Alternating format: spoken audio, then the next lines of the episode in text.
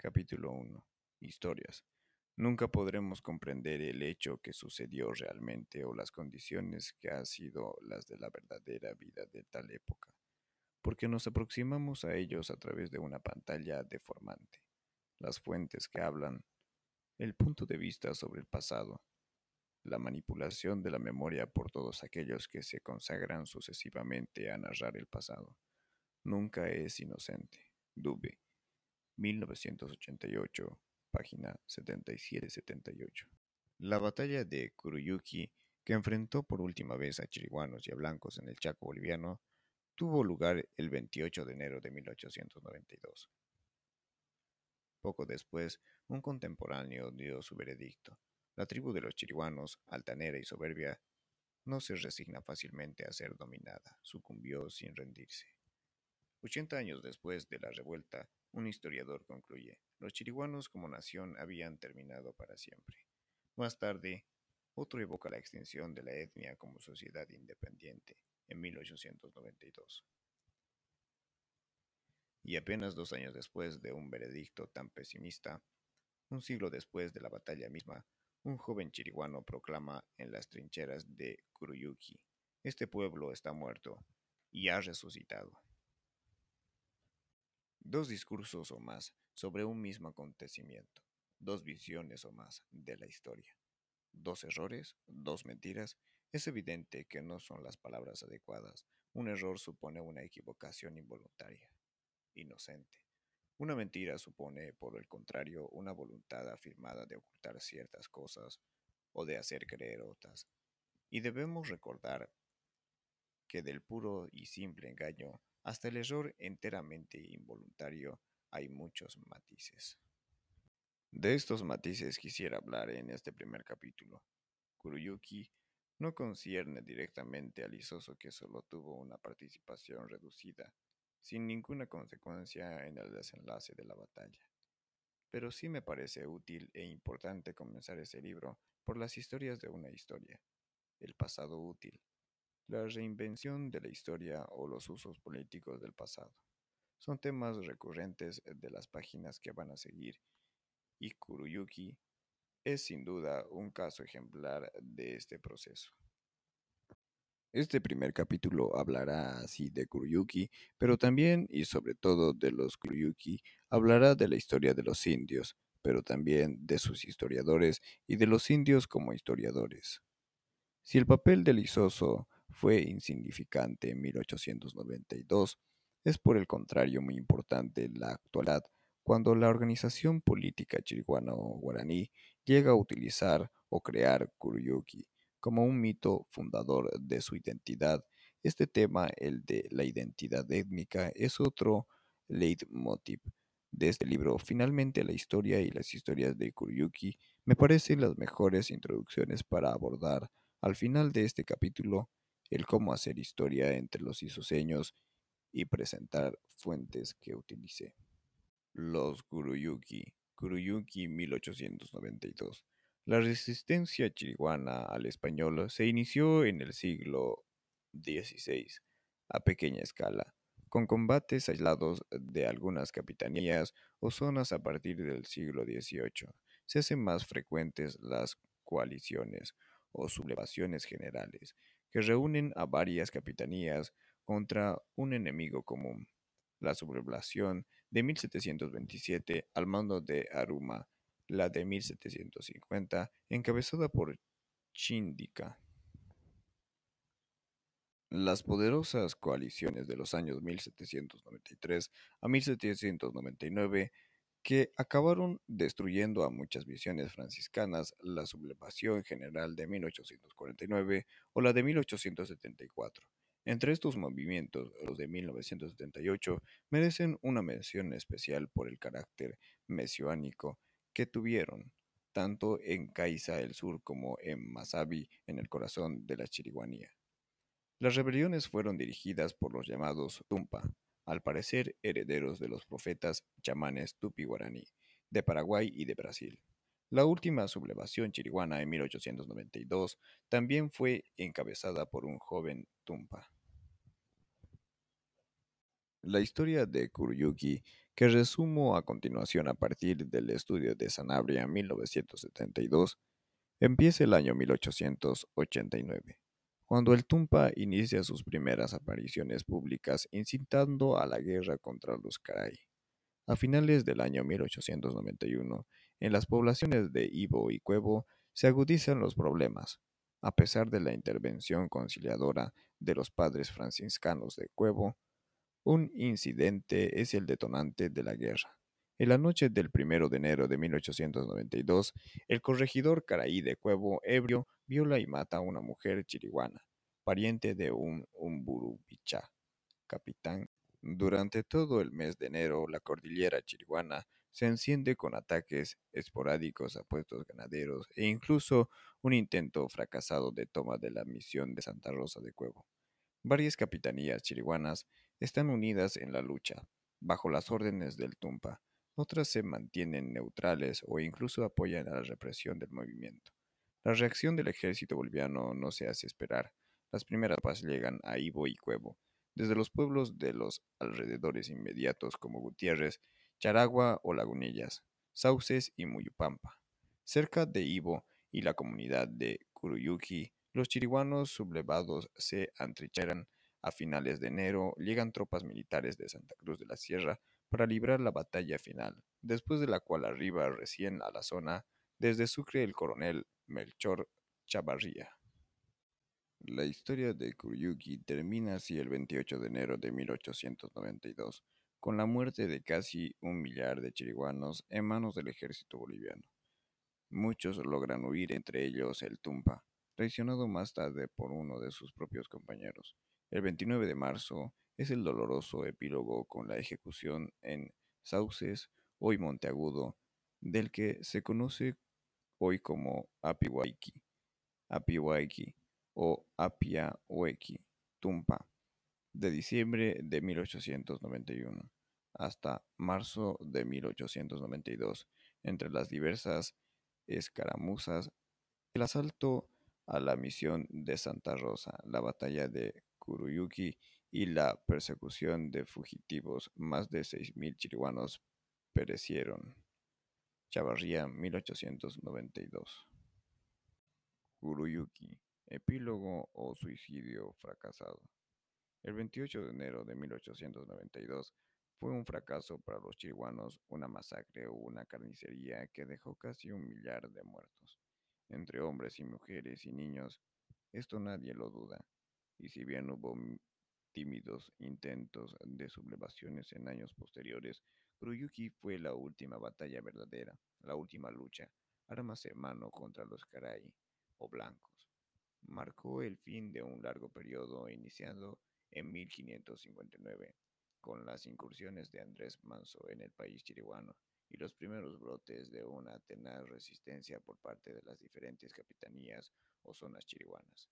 Tan tenaz que los chiriguanos fueron uno de los pocos pueblos amerindios a quienes el rey de España declaró oficialmente la guerra a finales del siglo XVI a través del virrey Toledo, tan tenaz que los chiriguanos guardan hasta hoy una evidente fama de guerreros simbolizada hoy en la ciudad de Santa Cruz de la Sierra por la estatua solitaria y altiva de un Creiba guerrero.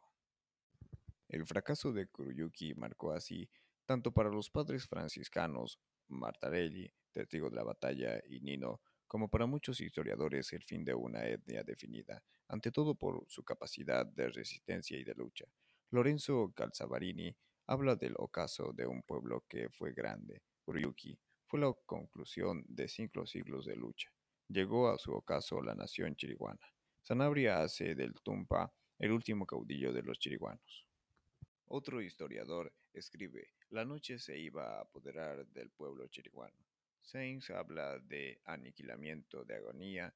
Si todos coincidiesen sobre el fin de los chiriguanos en 1892, los historiadores difieren, sin embargo, sobre el sentido y el porqué de este fin. Todos, sin embargo, se basan sobre lo que Branislava Suski en 1968 definió como la característica de los chiriguanos y como su ideal étnico el concepto de Iyambae, el proclamarse hombres sin dueño. Los cronistas franciscanos del siglo XIX expresan a su manera este ideal chiriguano. Son celosísimos de su autonomía e independencia. Chiriguano es sinónimo de no esclavo. Significamos con este nombre unas gentes repugnantes a todo lo que es sujeción, servicio, pagamentos de tributos y otras pensiones. Sanabria, Calzavarini y Pifarre presentan la batalla de Kuruyuki como el último sobresalto desesperado de todo pueblo unido contra su opresor. La chiriguanía no aguanta más a cristianos ni a civilizados. Es un choque secular entre los dos modos de ser sociedad. Escribe Lorenzo Calzavarini. Kuruyuki llegó a ser la masacre que fue porque los chiriguanos prefirieron la muerte a la esclavitud. Jamás se resignan a servir de esclavos a los cristianos prefieren más bien morir o emigrar a otras partes. El chiriguano, por su natural independiente, aborrece la sujeción y la esclavitud más que la muerte. Martarelli, 1918. Morir antes que esclavos vivir. El refrán del himno nacional boliviano aparece en esta perspectiva un lema chiriguano y después del fracaso de 1892 desaparece la etnia porque está muerta, porque es esclava, porque emigró, porque mestizó. Es en referencia al mestizaje con los blancos que Sanabria Fernández escribió en 1973, que quien quiera hoy hallar chiriguanos en Cordillera y en el Chaco tendrá que buscar mucho, y no siempre con fortuna. Es también en referencia a la esclavitud de los peones chiriguanos en las haciendas criollas que Nino notó. El chiriguano de hoy no es el de otros tiempos. Hoy el temido chiriguano se halla humillado e inclina su frente alterada. Se ha reducido a la nada. En sus escritos tempranos, Sainz enfatiza que los chiriguanos han cesado de vivir en tanto que indios, excluidos de sí mismos, refugiados de ninguna parte. Esperan la formalidad biológica, ya que su corazón fue enterrado en 1892. Más tarde, sin embargo, el mismo Sainz propuso importantes matices a esta tesis. Si bien no emplea prácticamente la palabra Yambae, utiliza el concepto del hombre sin dueño en una interpretación resueltamente clastreana de la historia chiriguana. El ideal chiriguano de independencia o de no sumisión es más que la no sumisión a los blancos. El ideal de la sociedad contra el Estado, el ideal de una sociedad que rechaza un poder coercitivo interno, la sumisión a un jefe separado del grupo, a un estado incipiente. El ser chiriguano, dice en sustancia Sainz, es para emplear las expresiones de Clanstres. Un ser para la guerra es tanto que ser contra el Estado. Basándose sobre una sólida con documentación histórica, Sainz hace de las eternas decisiones entre capitanías o provincias chiriguanas y de la guerra intratribal, la esencia misma de la sociedad chiriguana. La guerra chiriguana, dice Sainz, tiene la misma función que las migraciones y el profetismo guaraní, tales como los analizó Helen Clastres. Una función centrífuga, un mecanismo de defensa contra la acción centrípeta de un incipiente poder separado de la sociedad, de un Estado las rivalidades incesantes entre capitanías y jefes chiriguanos no permiten el surgimiento de una cabeza única, unificadora de una nación en el sentido político del término, Sainz escribe. Se dio a las guerras chiriguanas el color de una lucha colectiva contra el invasor blanco y mestizo, sin ver que primaba rivalidades internas a las cuales estaba subordinada la lucha anticolonial no se entendió que la cohesión del conjunto étnico se fundamenta en la oposición de sus comunidades locales, esto es, entre partes de sí mismo. Cuesta captar una identidad colectiva que se produce mediante un desgarramiento interno perpetuo que plantea a la vez fragmentación territorial y cohesión local, alianzas y enfrentamientos aleatorios por eso la proyección de un concepto occidental como el de nación mistifica más que ayuda a entender la especificidad de la forma social ABA. Este proceso mismo, por su exacerbación, desembocó en el fracaso de Kuruyuki y el fin de la etnia de la misma manera que, según la interpretación de Helen Clastres, el profetismo guaraní de Paraguay contra el Estado, al igual que las guerras chiriguanas, apuntaba a la autodestrucción de la sociedad. Que Kuruyuki haya fracasado por culpa de disensiones internas también fue notado por otros autores como Eric Langer, 1994. Sanabria, quien presenta el retrato de un solo pueblo unido contra los blancos, menciona sin embargo estas disensiones de los seis grandes. De la época, uno solo apoyó decididamente al Tumpa, el jefe Huiracota. Otros como Tengua tuvieron una actitud muy ambigua. Algunos como Mandepora en Macharetí guardaron una neutralidad peligrosa para el éxito del movimiento. Otros como Chituri en el Gran Parapetí apoyaron a los blancos.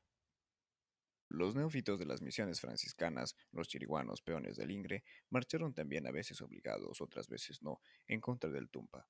Entre ellos se encontraba algunos isoseños, en el mismo orden de cosas, Sanabria menciona la deserción del capitán Anduari, de Ivo, quien buscó refugio en la misión de Santa Rosa. Los chiriguanos de las misiones no solo permanecieron fieles a los sacerdotes, sino que en de Mancharetí parece haber dado el aviso del ataque inminente a la misión de Santa Rosa. Los anales del Colegio Franciscano de Tarija subrayan que el alzamiento de los chiriguanos no tomaron parte ni nuestros misioneros ni los tobas aliados ni otras tribus del oriente. Y esto se debió y se debe al calumniado y perseguido Manteponay, capitán de Machareti, injustamente acusado como cómplice de la sublevación. Más aún, Maratelli indica que la tropa que dio al asalto final a Kuruyuki en enero de 1892 estaba compuesta por 1.500 chiriguanos aliados y solo 190 blancos. Según un periódico de Santa Cruz, fueron los indios aliados los más encarnizados contra los rebeldes durante la batalla final. Basta con recordar finalmente que si los blancos lograron apresar y ajusticiar al Tumpa, fue porque uno de sus compañeros chiriguanos lo traicionó.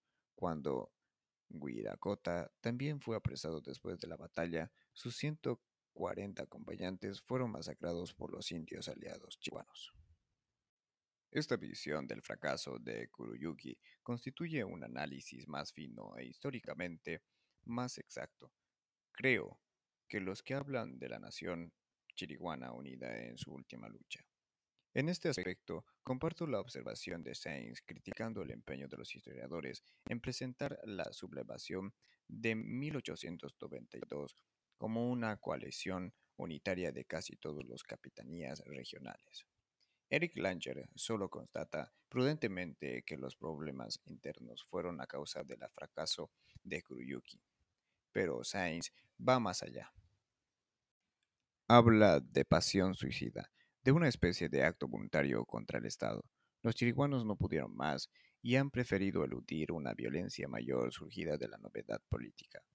El mando arbitrario y absoluto de sus propios líderes o de sus profetas es el partido de la muerte que ganó.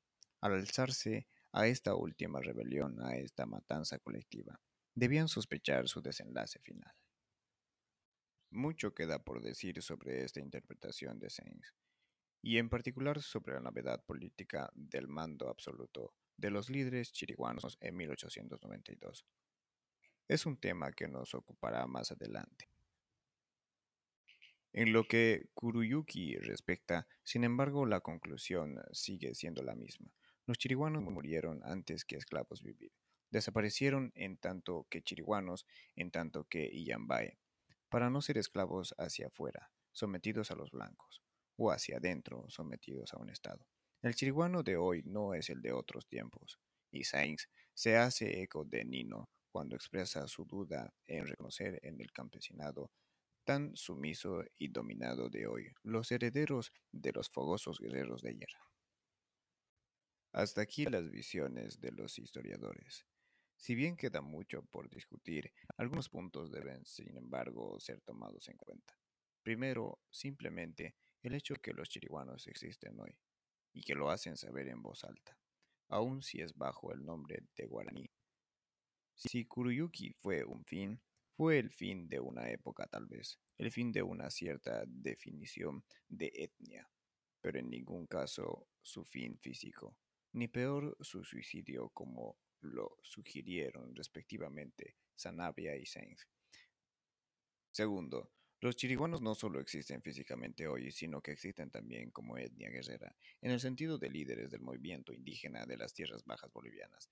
Las armas de fuego callaron en Cruyuki, pero fueron reemplazadas por papeles sellados, títulos de propiedad y demás armas blancas. En zonas como el Ixoso incluso se reivindica en voz muy alta la calidad de Iyambae como apellido y esencia de la familia dirigente. Evidentemente, Kuruyuki no fue siquiera el fin de cierta definición de la etnia.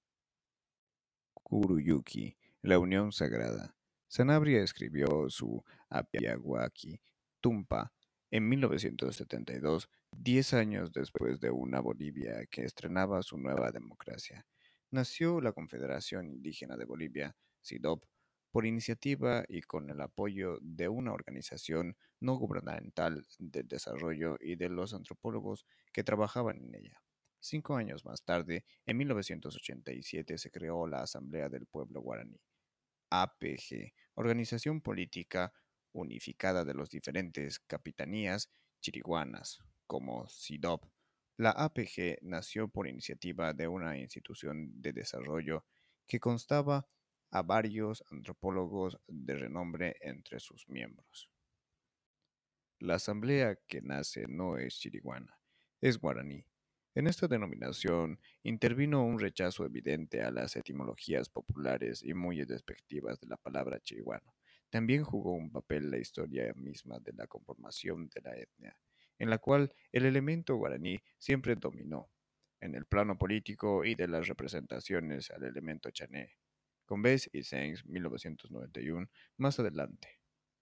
Guaranizados, los chiriguanos se proclaman hoy guaraní, Toad Hole, y escamotean su herencia chané en beneficio exclusivo de sus raíces guaraní.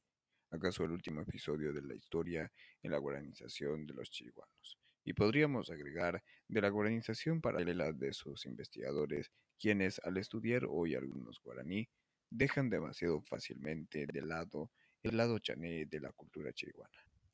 Pero esta es otra historia que contaremos más adelante. Lo importante para nuestro propósito es que la APG es también una asamblea, la unificación política de un pueblo o de una nación. Es una novedad absoluta, una ruptura histórica para con la tradición política chiriguana.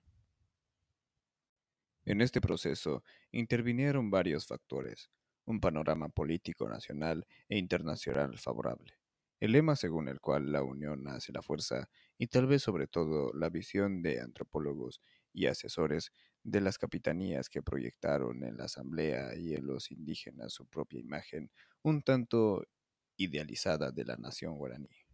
Así como algunos historiadores hicieron que Kuruyuki, la lucha de un pueblo unido, para lamentar luego el fin de ese pueblo, Hoy el mismo lema de la Unión se proclama, pero esta vez para alentar la lucha indígena.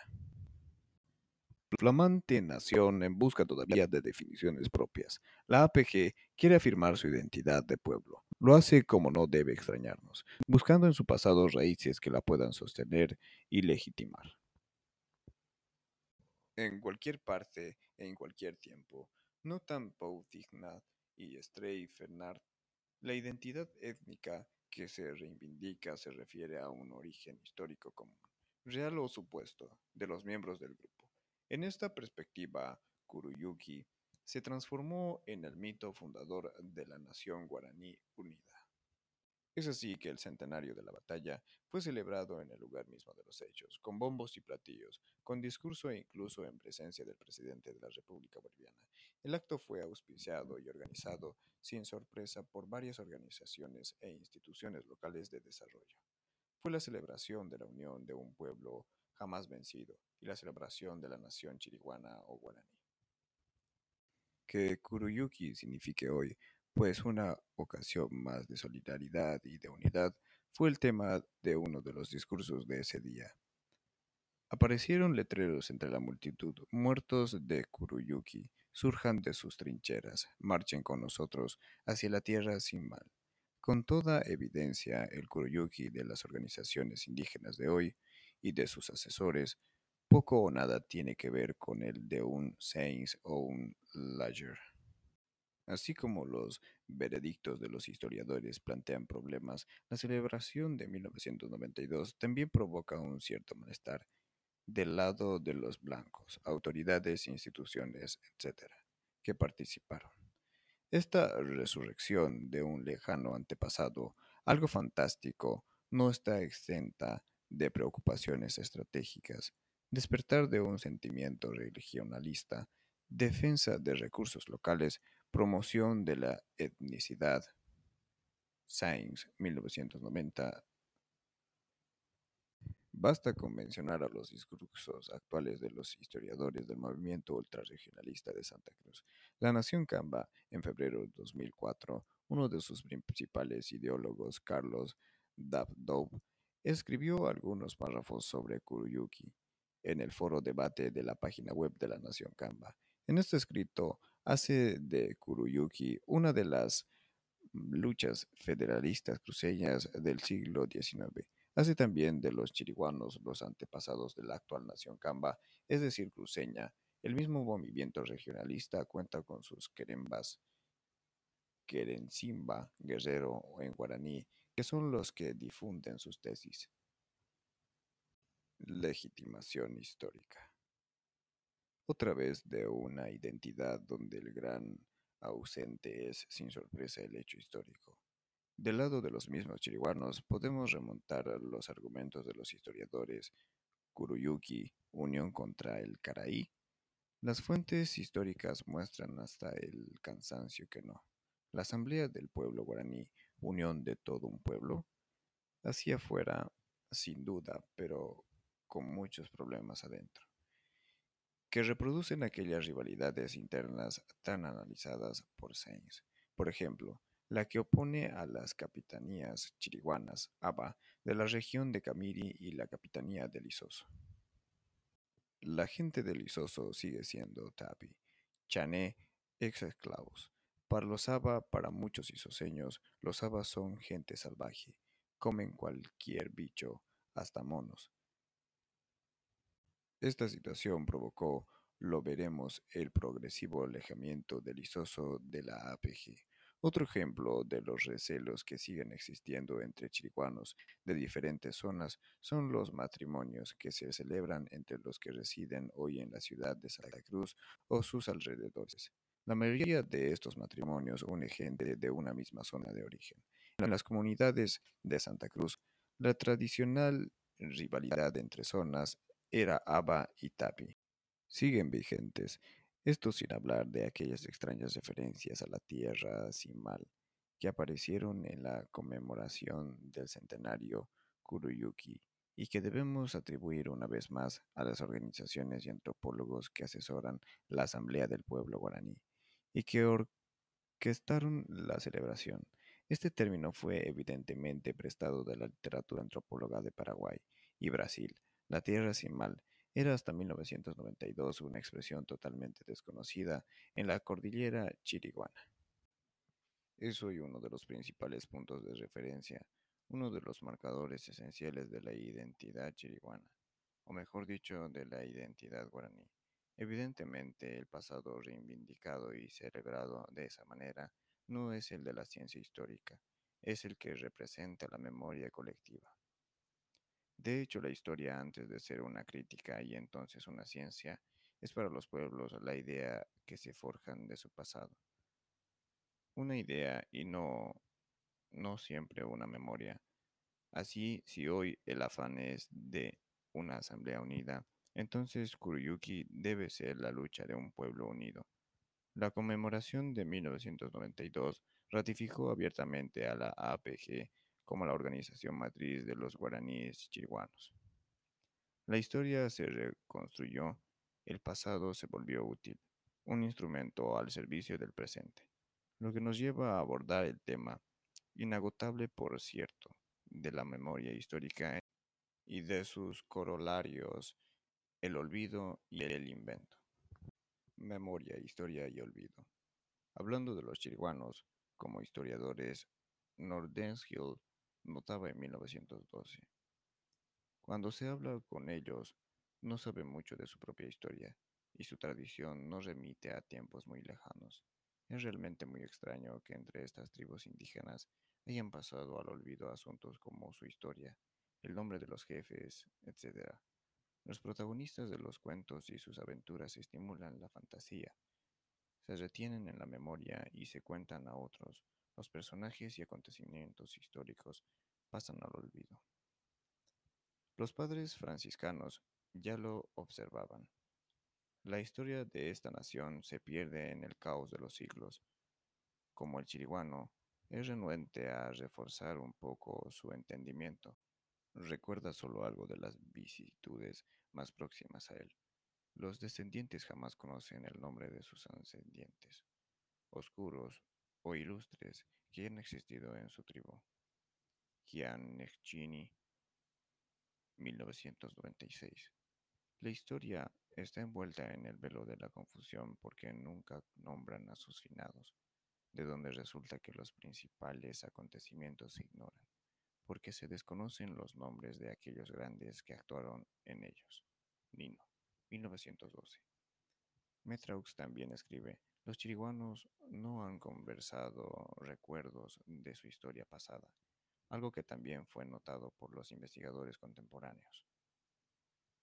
En 1988, varios chiriguanos del Ingre y del Pilcomayo me hablaron del gran Cumbay, quien fuera capitán grande de su zona a fines del siglo XVIII.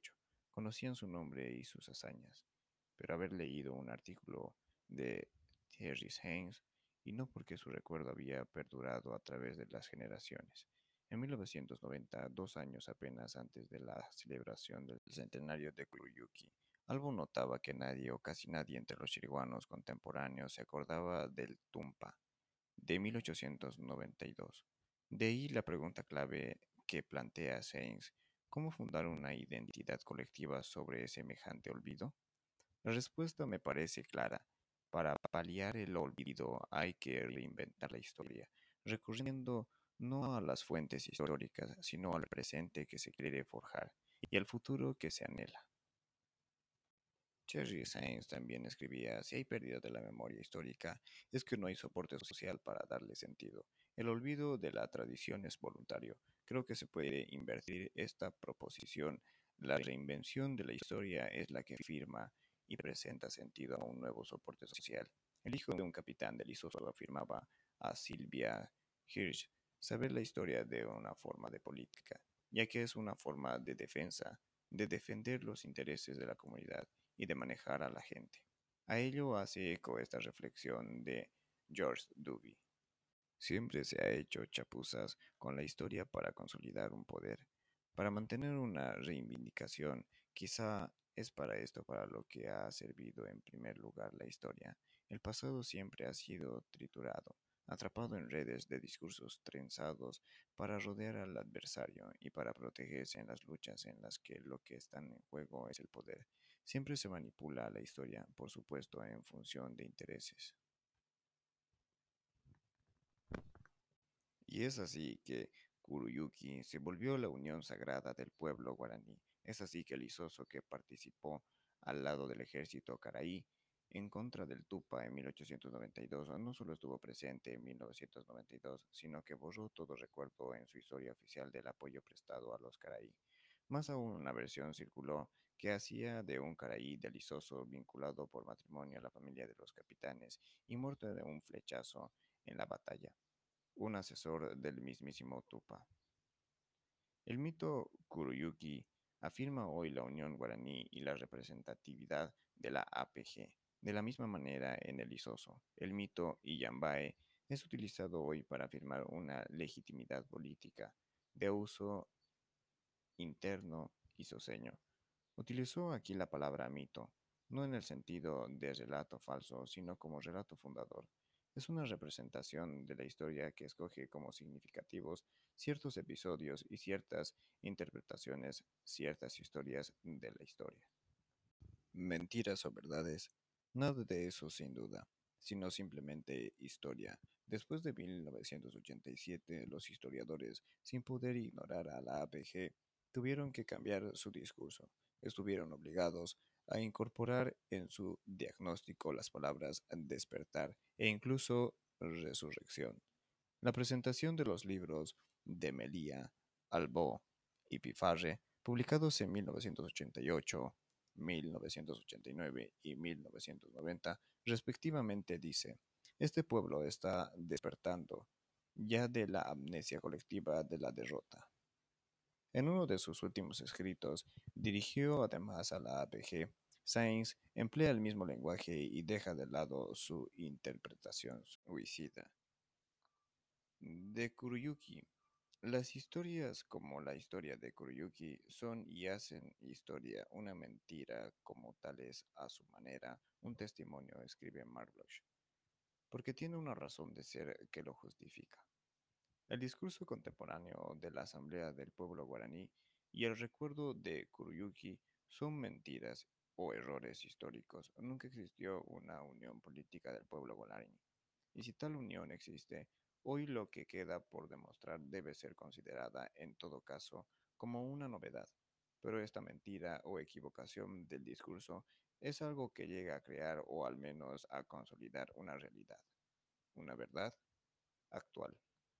La APG con esta asamblea, la nación guaraní, nace como nación sobre la base de un discurso histórico y étnico. En este caso, entonces, y así como ocurre en el Baudolino de Humberto Eco, la mentira se vuelve verdad por su propia fuerza y ya no es mentira. Al menos que entendamos la palabra como lo hacía Lord Byron. Después de todo, ¿Qué es una mentira? No es sino la verdad bajo una máscara. Lo mismo puede decirse del discurso de los historiadores, una mentira. El fin de los chiriguanos, que sin embargo se basa sobre verdades. Las disensiones internas entre capitanías que continúan siendo verdades y son los problemas actuales en el seno de la APG, entre ABA y TAPI. Lo mismo puede aplicarse al discurso de la nación Camba, cuya presencia política en Santa Cruz legitimida, entre otros mitos, por su raíz a Camba guaraní, es una realidad que no se puede eludir. Y me toca también reconocerlo aquí.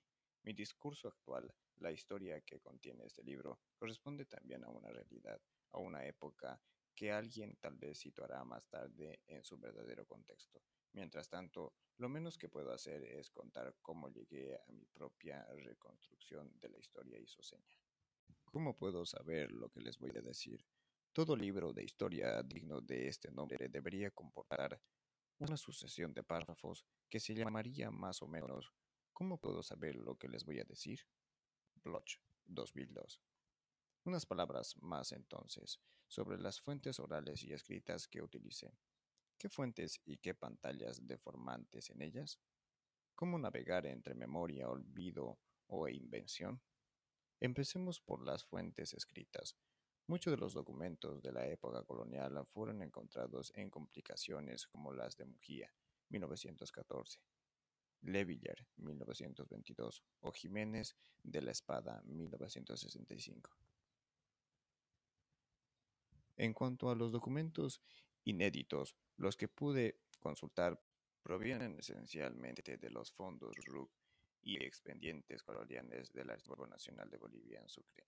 Otros fondos del mismo archivo, como la correspondencia de la audiencia de Charcas o escritas públicas, también fueron consultados. Otros documentos pertenecen al Archivo Franciscano de Tarija y algunos, todos gentilmente prestados años atrás por Thierry Sainz, al Archivo General de Indias en Sevilla, la resencia precisas de cada fondo y las abreviaciones utilizadas figuran en la bibliografía al final de este libro.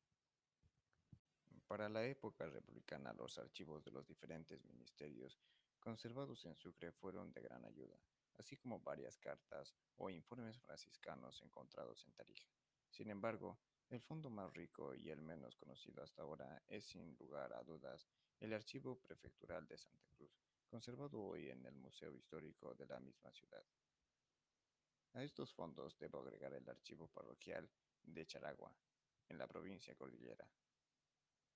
Los documentos del juzgado de Lagunillas en la biblioteca del IDAC en Camiri, algunos escritos conservados en el Archivo Histórico de La Paz, que debo a la gentileza de Esteban Tijona, finalmente tuve la suerte de poder consultar varios documentos conservados en el ISOSO mismo, anotados como ISO, en el texto que muy gentilmente la CABI me permitió consultar y fotocopiar. El Archivo Prefectural de Santa Cruz permite, a partir de la década de 1840, conocer de más cerca la historia isoseña. Informa a veces sobre pequeñeces asuntos que no ameritaban llegar hasta el gobierno central de Sucre. En contraposición, los archivos ministeriales tratan asuntos más importantes desde el punto de vista del gobierno central. Hasta 1844 son pocos los datos que se pueden recabar sobre el Isoso mismo. Uno que otro relato de un padre misionero, de refilón o de oídas en general, con excepción tal vez de algunas páginas más detalladas en el relato Mingo de la Concepción. El Isoso es en terra incógnita durante los siglos coloniales y no podemos pretender disponer de crónicas extensas que pueden acercarnos a una visión de los vencidos. Para el Isoso de esta época todavía libre de la presencia caraí, esto sin hablar de las fuentes arqueológicas prácticamente inexistentes. No seamos demasiado pesimistas, sin embargo, pues veremos que es posible, en cierta medida, recabar algo de información sobre el isocio colonial. Tenía siempre presentes, empero, las limitaciones en calidad y en cantidad de las fuentes disponibles. La segunda mitad del siglo XIX da lugar a una multiplicación de los documentos paralelamente a la multiplicación de las haciendas ganaderas en el Isoso y el avance de la conquista, aunque el volumen de la información es desesperadamente débil, comparando con la masa de datos que proporciona los archivos sobre la región de Chiquitos. Por ejemplo, estos escritos son relatos de los blancos que vivieron en el Lisoso o visitaron la zona.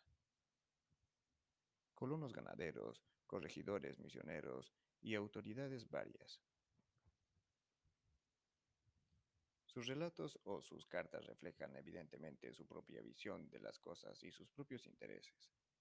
Por más capitán grande que sea, un isuseño es un peón y un bárbaro para un ganadero siglo 19. Recuerdo aquí a Nordesquiel que por su parte encontraba los escritos de los misioneros bastante antipáticos.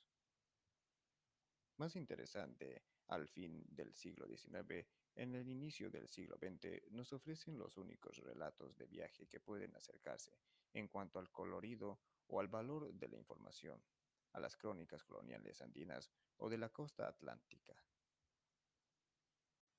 son los relatos de Arthur Toward, 1997, Doroteo Giannicheni, 1896 y Nordeskill, 2002. Que mis colegas me disculpen. El Indianer Leven, La vida de los indios, de Norderkill, constituye en el caso del Isoso al menos una fuente primaria más que un trabajo de estudio o análisis.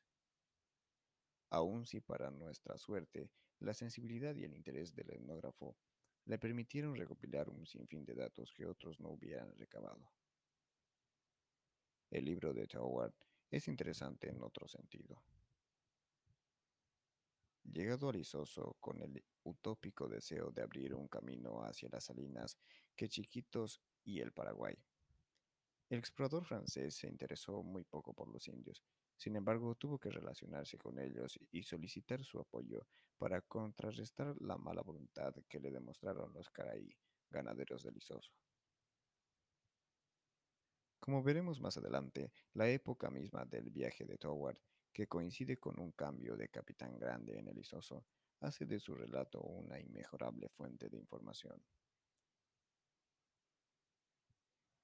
Acompañante de Toward, el padre Giannichini nos proporciona la otra cara de la moneda para esta época y datos más precisos, a veces sobre los capitanes con los cuales estuvo, con mucha charla, hasta aquí con las fuentes escritas.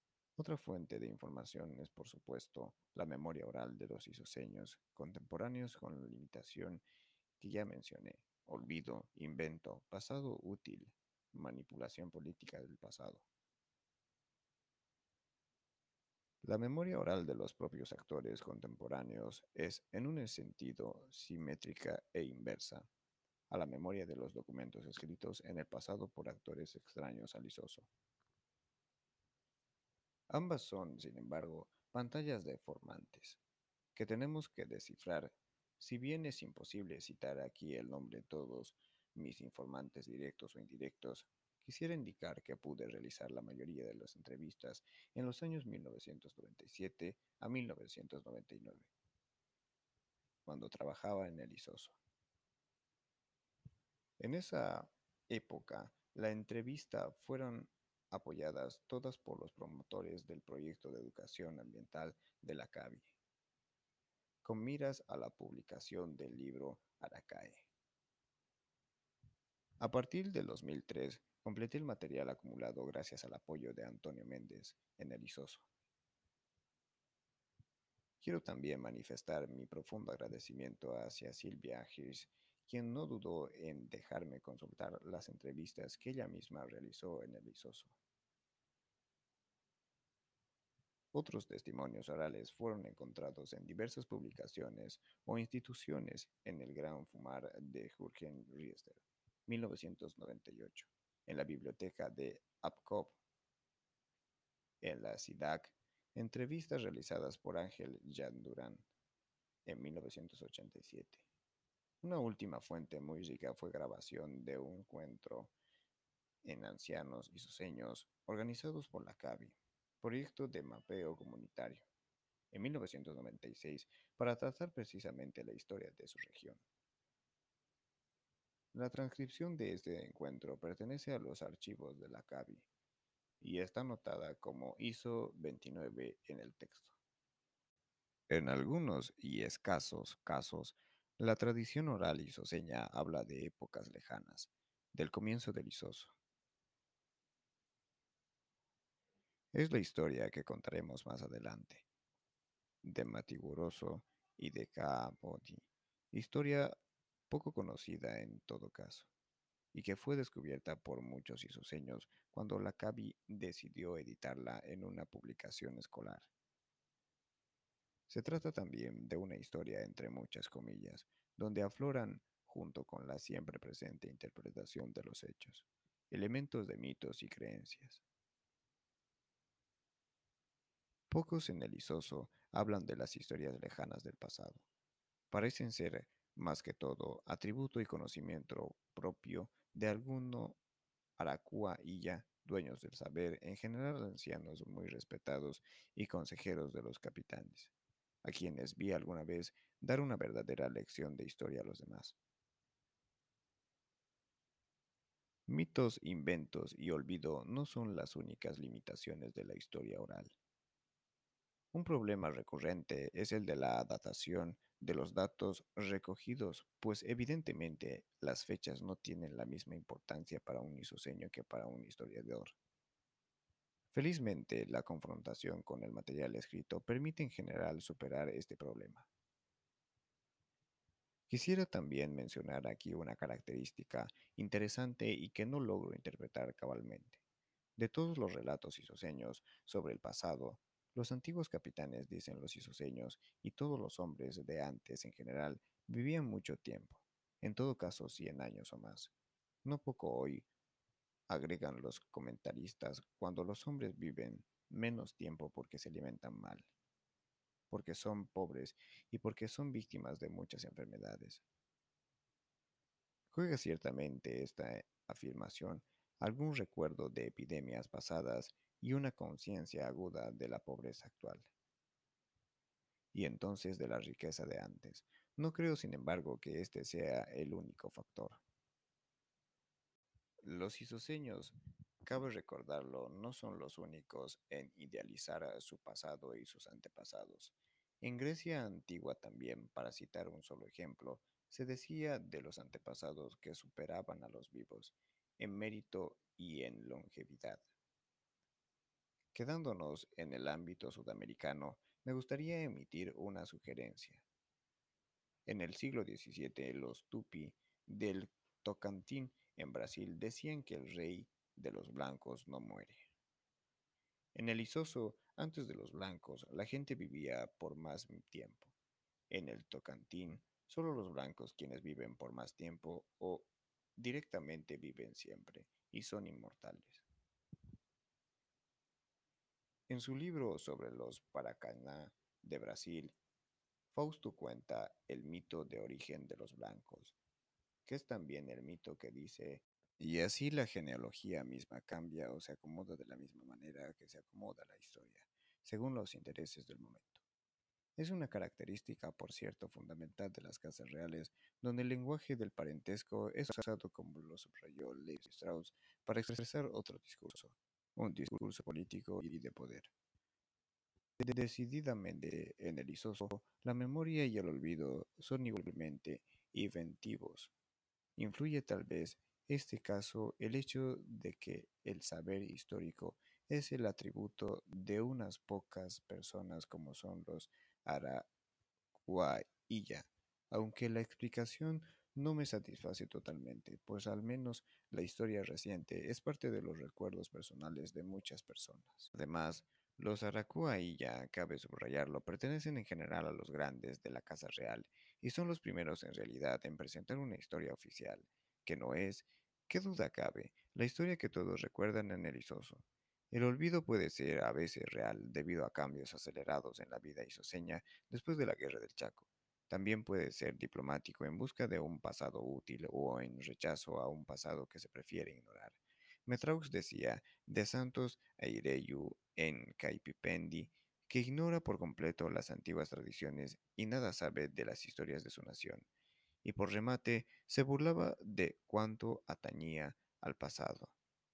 La historia oral es en definitiva una chapuza, un bricolaje en el sentido de que Levi Strauss da la palabra consciente manipulación política o inconsciente introducción de elementos míticos, y el historiador isoseño o no, no es sino aficionado a las chapuzas o a los rompecabezas.